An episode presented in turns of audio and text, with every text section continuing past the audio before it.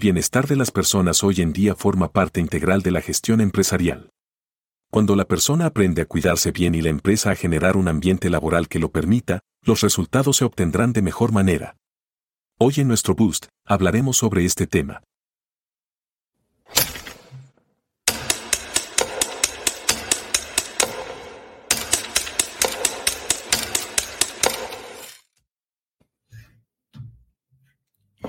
Muy buenos días a todos. Les saludamos desde Guatemala en esta mañana de martes. Bienvenidos a un boost más en 21 minutos de S School of Management. En esta ocasión estoy muy feliz de presentarles a Marcelo desde Argentina, nuestro invitado especial del día de hoy, fundador de Plus Vida. ¿Cómo estás, Marce? Muy bien, muy buenos días. Muchísimas gracias por la invitación. Muy contento de acompañarte, Pati, y de acompañar al bus de 21 minutos, este programa hermoso que iban adelante desde la ESI. Y bueno, espero desde aquí, desde Buenos Aires, eh, darles ese boost también eh, para lo que vamos a hablar el día de hoy. Buenísimo, Marce. Y la verdad es de que es un tema que, que me llama mucho la atención y, bueno, a nosotros porque vemos la parte... Eh, de la gestión humana desde una parte integral. Ahorita nos vamos a adentrar, pero antes, Marce, quiero presentarte con nuestra audiencia y también invitarlos a, que participen, compartan sus dudas, sus comentarios, etcétera, eh, para que podamos pues interactuar en este espacio eh, muy enriquecedor. Les quiero presentar a Marcelo. Marcelo es educador y especialista en el tratamiento de las adicciones, orientado especialmente al tratamiento de la obesidad, fundamentado en estrategias terapéuticas multidisciplinarias abordadas desde la medicina clínica, la clínica nutricional, la psicología, el life coaching y el coaching ontológico, la programación neurolingüística, PNL y la deportología. Es fundador y director del tratamiento Plus Vida que ayuda con éxito a pacientes a resolver el tema de la obesidad y sobrepeso como también atender sus vínculos obsesivos compulsivos con los alimentos, con presencia en todos los países de habla hispana. Plus Vida propone una visión global del problema del sobrepeso y de la obesidad trabajando cuerpo y mente en forma conjunta y simultánea, convirtiendo lo que en un principio es un tratamiento en una elección de un nuevo estilo de vida saludable y pleno. Así que, Marcelo, bienvenido a este espacio. Muchas gracias. Bueno, es una presentación larga, pero que en definitiva eh, lo que trata de relatar es esto, es poder trabajar junto a las personas que eh, vienen en búsqueda de ayuda frente a esta problemática de una manera distinta a como lo han hecho tradicionalmente y con buenos porcentajes de éxito, la verdad. Eh, así que bueno, contentísimo porque justamente eh, lo que hemos podido aprender a partir de la práctica de muchos, muchos años ya es que esto que es tan personal del paciente, de la persona que viene en búsqueda de ayuda, repercute en lo inmediato, que es lo que viene a buscar, perder peso, eh, pero también en todos los ámbitos en los cuales se desempeña, a nivel vincular con su familia, en su desempeño profesional, en la manera de relacionarse con otros. Por lo tanto, creo que hoy también empezamos a hablar de cómo esto que es cuidar del colaborador desde la empresa, eh, también va a generar para la empresa un enorme beneficio. Buenísimo, Marce. Yo creo que justo le diste en el punto para que comencemos a hablar en este boost acerca de equilibrio y salud en el marco laboral. Porque cuando nosotros hablamos de, somos una escuela de negocios, Marce, y cuando nosotros hablamos de negocios, muchas veces nos enfocamos en estrategias o, en estudiar el, entorno, buscamos resultados, buscamos temas de tendencia, pero hemos visto que cada vez, y bueno, también con el tema de la pandemia, cobra más relevancia el bienestar de los colaboradores, como tú lo dices, el bienestar de las personas como parte de la gestión humana. Quisiera que le compartieras a nuestra audiencia desde tu perspectiva ¿Por qué es esto? ¿Cuál es el panorama actual que estamos hablando, viviendo en cuanto a salud y marco laboral? Sí, primero, eh, digamos, el rol de la empresa, ¿no? La, empresa lo que va a buscar es poder conseguir sumar a sus filas a los mejores colaboradores. Eh, y actualmente también ese mercado laboral eh, donde el colaborador elige dónde ir a trabajar. O sea, ya como empresa te obliga a elevar el estándar para poder ofrecerle al colaborador mucho más que un sueldo. ¿sí? Ya nadie trabaja solo por el sueldo, va a trabajar en aquel sitio en el que se sienta cómodo, en el que sienta que se va a sentir realizado, valorado y que va a sentirse cuidado.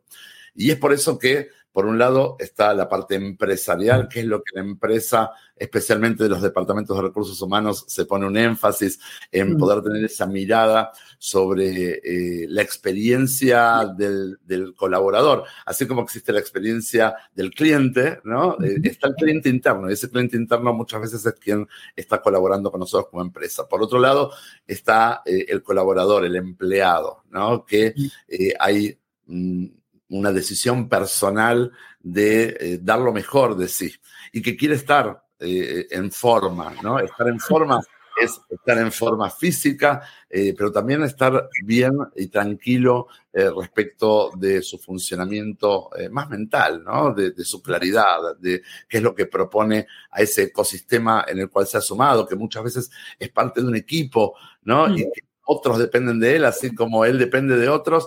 Y, bueno, un alto nivel de profesionalismo requerirá también estar disponibles de la mejor manera. Eh, es por eso que, especialmente en los últimos años, eh, esto cobró tanta vida en las empresas, en las corporaciones, donde se entendió primero desde un lugar muy humano, ¿no? De que cuanto más felices seamos nosotros, más felices vamos a ser a quienes queremos proveer un producto o un servicio. Eh, y al mismo tiempo desde el otro lugar, que es que una empresa está al servicio de generar dividendos y que un colaborador feliz va a generar un trabajo mejor y va a generar un cliente más feliz, que va, va a comprar mi servicio o mi producto y que luego va a querer volver, ¿no? Eh, eh, esto, es un poco la comprensión eh, de cuál es la relevancia que tiene y el énfasis que ponen hoy las empresas en, en, este tipo de temas.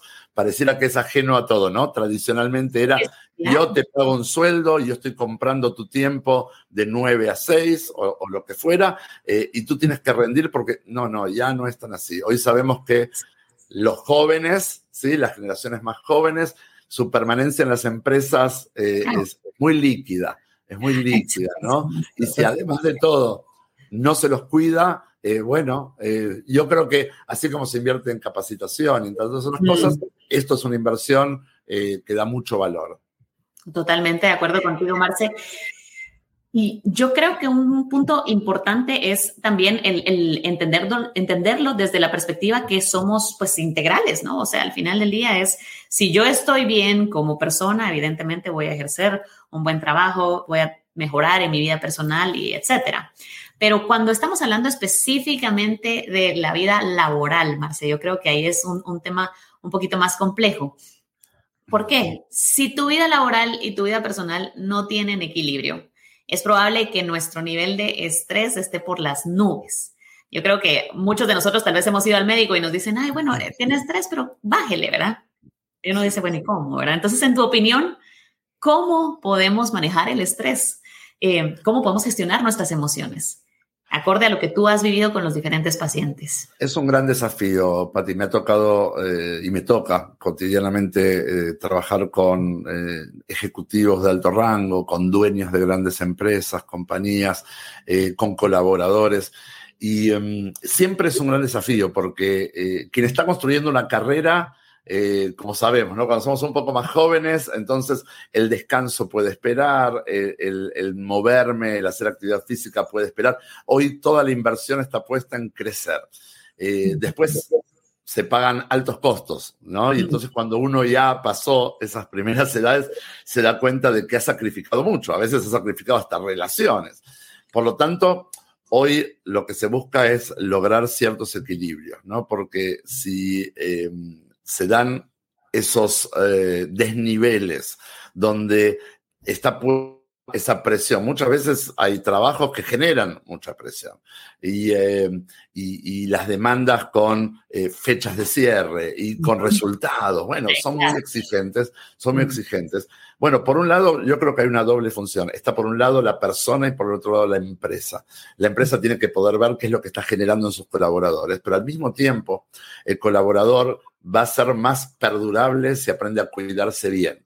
Y cuidarse bien eh, tiene que ver con todos estos temas, ¿no? Tener adecuados tiempos de descanso, poder tener una buena alimentación a lo largo del día, una buena sociabilidad, poder manejar el estrés y manejar el estrés es aprender a manejarlo. ¿Qué significa? Bueno, manejar el estrés no es salir corriendo eh, a fumar o a tomar o cosas peores, ¿no? Eh, sino que a veces una buena forma de manejar el estrés, por ejemplo, es llevar a cabo mis reuniones caminando. ¿Sí? Eh, tener espacio para la actividad física, hacer pequeñas pausas de 5 o 10 minutos cada hora, ¿sí? Para cambiar el aire, para cambiar el ambiente. A veces esas cosas tan sencillas ayudan a que los niveles de estrés no me lleven a colapsar, porque finalmente ya es para todos nosotros muy conocido, también en la empresa, que se da este fenómeno de burnout, ¿no? El burnout es el colapso de la persona donde ya no responde. yo tenía ahí una persona a quien valoraba como empresa, ¿sí? a quien lo cargué de responsabilidades, por lo tanto para mí era importante ese funcionario, y lo termino quemando. O sea, ya, ya lo termino, entre comillas, llevando a un límite donde los colapsos son de rendimiento y a veces más graves, ¿no? Entonces, yo creo que eh, actividades como aprender eh, herramientas de relajación, herramientas de mindfulness, buscar el salir del ambiente que es tan eh, opresor por momentos, donde estoy con la cara todo el tiempo metida en la pantalla y estoy en reuniones, salir al aire libre un ratito, eso ayuda a que esos niveles de estrés no sean tan intolerables que nos lleven justamente a esos quiebres. Buenísimo, Marce. Y yo creo que, eh, bueno, justo como tú lo estás diciendo, creo que aquí en nuestra audiencia todos podemos relacionarnos probablemente con alguno o varios momentos así de estrés, en donde probablemente no los hemos sabido manejar bien. Em, y esta parte es muy importante y quizá esto me lleva a la pregunta de alertas, ¿verdad? Es decir, ¿cuáles alertas o cuáles son signos, como tú ahorita mencionaste el burnout? Y de hecho, pues de mi experiencia, yo estuve a punto de un burnout en alguna ocasión sin saberlo, hasta que me, dijeron, ¿verdad?, cuáles eran los síntomas. Entonces, ¿cuáles son estos signos de alerta de tener un colapso, como le podemos llamar, en el trabajo? Bueno, ahí, tenemos un slide eh, que, estamos compartiendo, pero básicamente eh, taquicardia, eh, sudoración, o sea, estar sudando muchísimo, que tengas la sensación de que te estás quedando sin aire, marearte, eh, sentir que eh, tienes los músculos muy, muy tensionados, ¿no? Casi yo te estoy diciendo con las manos cerradas, ¿no es cierto? Como que eh, hay una gran tensión, ni que hablar del insomnio, de la dificultad para dormir, para descansar, no poder concentrarme, estar todo el tiempo enfocado en la problemática, ¿no? En lo que me está causando estrés me lleva al impacto de todas las áreas de mi vida, ¿no es cierto? La forma en que eh, sociabilizo, me vuelvo violento, me vuelvo irritable, eh, las partes más biológicas que tienen que ver con estas descripciones que yo estaba dando. Bueno, creo que básicamente uno puede darse cuenta que está colapsando porque se está sintiendo mal todo lo que yo estoy diciendo es la tormenta perfecta eh, para en cualquier momento desmayarte y la necesidad de poder pedir ayuda, ¿no? Entonces, el tema es que los seres humanos estamos dotados de una capacidad para manejar niveles de estrés eh, con eh, cierto nivel de intensidad, pero cuando exceden ese nivel y es con permanencia, con constancia, entonces nos vemos frente a una situación peligrosa para cualquiera, ¿no? Eh, los ataques de nervios famosos, ¿no es cierto? O que a veces uno está hablando con alguien, ese alguien, uno no dijo nada, ya le explota y le grita y está nervioso. Y uno dice, bueno, ¿qué pasó? Bueno, uno no sabe si lo que pasó es por un estrés laboral o porque hubo un problema en casa o porque sencillamente se peleó con alguien en el tránsito. Hoy vivimos en un mundo que todo el tiempo está reproduciendo en nosotros estrés y ansiedad. Y ahí es donde aparece la tarea personal de cada quien de poder de a poco aprender a manejarlo, ¿no? De, eh, de, hacerlo tolerable para uno mismo. Y si lo hace tolerable para uno mismo, seguramente será más amable también para el otro. Me encanta. Me encanta que lo mencionemos, Marce, porque yo creo que esto es básicamente que nosotros podamos hacer ahorita un checklist de decir, bueno, ¿cómo estoy? Pero sobre todo es pedir ayuda, ¿verdad? Es cuando saber reconocer, el cuerpo habla, ¿verdad, Marcel? El cuerpo habla y reconocerlo, es saber reconocer qué es lo que me está sucediendo y cómo puedo pedir ayuda también. Sabemos que Tú eres fundador de Plus Vida, como lo mencionábamos antes, y hay muchos elementos que juegan un papel importante para tener una salud óptima, ¿verdad? Ahorita estábamos eh, hablando pues del tema del estrés, pero también existe el sobrepeso, lo mencionábamos antes, el sedentarismo, como lo vemos ahora. ¿Qué podrías decirnos en cuanto a cómo afecta esto en nuestro performance laboral? Porque muchas veces pienso ya estamos como maquinitas, ¿verdad? Y, pensando, bueno, así es mi, trabajo. Probablemente hay ciertos trabajos que son más activos, digamos, pero eh, ¿cuál es eh, el, el, problema o cómo se refleja este sedentarismo con mi performance laboral? Bueno, lo primero a aprender es que fisiológicamente estamos diseñados para movernos y para movernos bastante, ¿sí? Y en el mundo moderno nos volvemos cada vez menos, o sea, nos volvimos cómodos, ¿sí? Eh, eh, eh, el control remoto, los teléfonos que hoy son teléfonos chiquititos, inalámbricos, uno no tiene que hacer nada en ningún sitio. Está todo automatizado de alguna manera para que hagamos el menor esfuerzo posible. Y el mundo hoy está diseñado de esta manera y no es extraño que eh, convivimos eh, eh, este, y somos contemporáneos con una situación de pandemia de obesidad, de sobrepeso y de enfermedades asociadas a, esa situación, ¿sí? como diabetes tipo 2, como hipertensión, etc. el tema es que cuando uno está sentado todo el día, está llevando a su organismo a funcionar de una manera incorrecta. Y el, como tú bien decías, el cuerpo habla. ¿De qué forma me habla el cuerpo? Cuando está mal, me va a hablar en forma de dolores, de incomodidades, ¿no? Por ejemplo, eh, tenemos acá este slide. ¿Qué pasa si estás sentado todo el día? Las piernas tienen una mala circulación, los músculos tienden a degenerarse, a reducirse, la insulina se produce de manera eh, excesiva, eh, la columna se debilita, el cuello se tensa, el cerebro no se oxigena lo suficiente, eh, empiezan a disminuir las funciones cerebrales, empiezan a doler los huesos, las articulaciones. Como decía ahí, el trasero se aplana y se aguada. bueno, pero la verdad es que esto es porque no es eh, la posición natural para el ser humano permanecer sentada tantas horas. Y está bien y entendemos que muchas personas eh, trabajan la mayor parte del tiempo sentadas.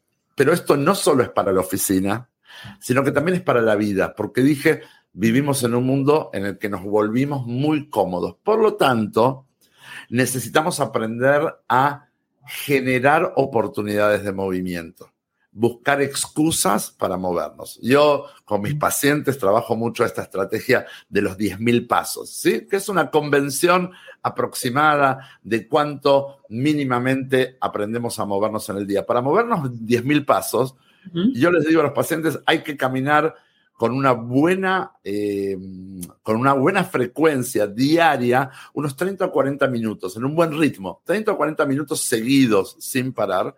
Y luego tenemos que buscar excusas para seguir moviéndonos. Y yo digo, hay que contarlos. Mira, yo utilizo mi pulsera y todos mis pacientes las utilizan y yo se las recomiendo porque muchos de ellos se sorprenden lo poco que se mueven. Si yo digo, nuestra meta mínima son 10.000 pasos, cuando empiezan a usar la pulsera se dan cuenta que a veces durante todo el día no se movieron ni 2.500 pasos.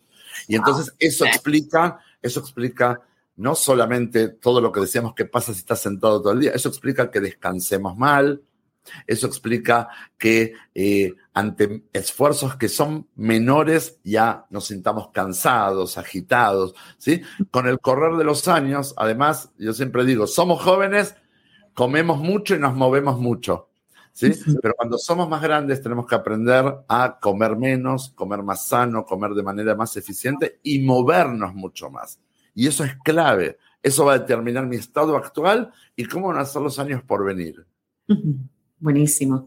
Wow. Bueno, yo creo que ahorita todos vamos a estar, ¿verdad? Así con nuestro reloj ahorita viendo qué tanto nos estamos moviendo, pero, pero yo creo que tú incluso a lo largo de la charla estás mencionando ciertas actividades, ¿verdad? Que podemos hacer, eh, como tú dices, bueno, buscar la excusa para moverme o eh, tener la reunión, pero que sea parado. O, no sé, pueden ser pequeñas actividades. Sí, sí, sí, mira, yo he trabajado con, incluso con dueños de, importantes empresas que necesitaban atender el tema del peso y su estilo de vida. Hemos aprendido a parquear los carros lo más lejos posible en el parqueo. ¿sí? Para poder encontrar excusa de caminar. En vez de subir hasta su eh, oficina en el elevador privado, empezaron a conocer las escaleras del edificio. Las reuniones con sus subdirectores eran caminando en, los espacios comunes del edificio. O sea, empezar a buscar excusas, ni que hablar de que quienes pudieron metieron una caminadora o una bicicleta elíptica dentro de su oficina. Bueno, no todos, no todos pueden, pero digo, el poder buscar eh, la manera de provocar la excusa de movernos es una muy buena idea. Además, eso da también otro tipo de, eh, impacto con la persona con la que uno está trabajando, ¿no? Mm. Eh, si sé cuidar de mí, voy a saber cuidar de ti como proveedor de servicio y de producto. Si frente a ti hay una persona que no puede atender de sí misma, ¿cómo me va a garantizar que eh, eh, este, me va a atender a mí como corresponde? Digo, son mensajes implícitos en la situación en la que estamos. Si soy desordenado con mis temas tan importantes, ¿cómo voy a ser ordenado para ti? No, digo, hay mucho que está detrás de la forma en la que yo me presento frente a mi colaborador o frente a mis clientes. Por eso es tan importante para las empresas el poder eh, generar este tipo de espacios. Me gusta, Marce. Yo creo que al final del día es justo como tú dices, ¿verdad? Tener esta radiografía de nosotros, que seremos el reflejo, ¿verdad? Ahí sí que para nuestros clientes, la esencia de, la marca, de la empresa que representamos. Marce, está buenísima la, conversación. Yo creo que nos vamos a quedar cortos de tiempo, pero quisiera que, finalmente dijéramos o le, compartiéramos a nuestra audiencia cómo llegamos entonces a este equilibrio y salud laboral. Si tú pudieras darme algunos consejos finales o, temas de cierre para compartir con ellos. Bueno, eh, yo creo que cada uno puede conocer eh, cuáles son sus ejes más importantes en la vida, ¿no? Y creo que hay que poder tener una clara separación entre lo que llamamos la vida personal, la vida familiar, la vida social, eh, la vida empresarial, la vida profesional. Son como compartimientos estancos, pero cada uno de ellos hacen a nuestra generalidad, a quién somos. Por lo tanto, es cierto que hay un tiempo para cada cosa, pero hay que poder encontrar los balances. ¿sí? Em, el poder sentirme satisfecho en las diferentes eh, áreas de mi vida me llevan a también tener una repercusión positiva en los otros aspectos de la vida. Por lo tanto, desatender a mi pareja o desatender a mis hijos eh, o llevar el trabajo a casa o los problemas de la casa al trabajo, por momentos se vuelve un desafío eh, y un problema. Y en ese sentido creo que el poder tener la capacidad de eh, tener una buena manera de manejar, por ejemplo, las emociones y los sentimientos de manera más inteligente, más sana. Eh, el saber que no siempre todo es en un perfecto equilibrio, porque la vida es movimiento y entonces seguramente me voy a encontrar con altibajos. Eh, pero sin dudas, creo que el, el poder no sentir que porque uno está trabajando está desatendiendo otras áreas importantes de su vida o porque uno está poniendo eh, también el énfasis en eh, el desarrollo de su sociabilidad está desatendiendo su parte laboral. El poder estar en paz en esos equilibrios. Creo que una de las grandes virtudes que puede tener un profesional o una persona es la manera en que utiliza sus tiempos. Todos tenemos 24 horas en el día, ¿está bien? Eh, pero no todos lo utilicemos de la misma manera. Y cuando uno empieza a darse cuenta de que tal vez siempre anda falto de tiempo, pero cuando ve, se da cuenta que pasa todos los días una hora o más de una hora tonteando en las redes sociales o mirando pantallas, ¿no? Entonces uno dice, hey, momento, eso sí que no tiene ningún sentido, salvo que esté utilizando redes sociales porque es parte de mi desarrollo, pero en ese tiempo yo podría o estar con mi familia o estar haciendo algo por mi trabajo o sencillamente descansando. Y algo muy importante, Patti, que trabajo con todos los profesionales que se acercan a, pedir mi ayuda en, su proceso personal, es, hey, no esperemos a pasarla bien en el fin de semana o en las vacaciones que, eh, que tienen que pasar un año entero. Yo necesito traer esa parte lúdica, esa parte de placer, esa parte de descanso, todos los días una porción, todos los días un poco. ¿Qué te da placer? Leer, te da placer salir a correr, te da placer mirar películas. Bueno, no todos los días voy a hacer lo mismo, pero es importante que yo no me cargue, antes hablamos de ese estrés, ese estrés es el resultado no solo de las fechas de entrega que me impone la compañía. Ese estrés es porque también siento que no estoy cumpliendo conmigo mismo en cosas que yo sé que para mí son importantes o con la gente que yo amo. El encontrar balances es ese trabajo que a veces tiene que ser un trabajo guiado por un psicólogo, por un coach o alguien muchas veces de la misma empresa. Mira, yo te quería contar, vengo trabajando con un puesto que no sabía, no sé, seguramente ya, ya te suena, ¿no? Pero este puesto de expertos en felicidad, ¿no? Hay empresas que le dan tanta importancia a la felicidad de sus empleados que crearon un nuevo, una nueva figura. ¿sí? Es el director de felicidad, se le conoce como Chief Happiness Officer o Happiness Manager. ¿no? Y es un puesto muy complejo, muchas veces depende del Departamento de Recursos Humanos. Sí, sí. sí. Eh, ya lo conocías. Bueno, hay muchas empresas, cuando yo les hablo de esto, está bien, que no, no, no lo tenían dentro de su universo. Y básicamente la existencia de esta figura eh, habla de justamente poder ir más allá de lo que el propio colaborador espera. Y el colaborador tiene que tener con quién poder hablar estas cosas dentro de su empresa, ¿no? Eh, va a sentir que la empresa lo cuida, y por eso muchas veces recursos humanos que está ahí para eh, el pedido de vacaciones o para el pedido de un aumento o lo que fuera, a veces, a veces lo que tiene para dar recursos humanos a, los colaboradores es, oye, ven, ¿cómo estás organizándote con tus finanzas personales? Oye, ¿qué estás haciendo en tus tiempos libres? ¿Cómo te está yendo en tu casa? eso es parte de dar un abrazo virtual a esa persona y creo que eh, si las empresas no lo tienen, lo recomiendo y si los colaboradores no lo están encontrando, es bueno que lo pidan, porque una empresa quiere que sus colaboradores estén bien, ¿no? Exacto. Y yo creo que esto, como tú dices, al final del día, todo lo que hemos conversado el día de hoy es algo para afectar positivamente, como tú dices, a nosotros como personas, a la marca que representamos y evidentemente también a la empresa para lograr los resultados, Marce. Yo creo que este es el equilibrio que debería de ser nuestra meta poder alcanzarlo desde las dos perspectivas. Marce, yo te agradezco muchísimo el tiempo, el tiempo que me brindaste en estos 21 minutos en este programa, que como decimos en ESI, ¿verdad? Somos, somos personas integrales, entonces no verlo solo desde la parte estratégica de negocio, sino también de la parte cálida y humana. Así que, Marce, muchas gracias por habernos acompañado el día de hoy. Y bueno, a toda nuestra audiencia, gracias por... por...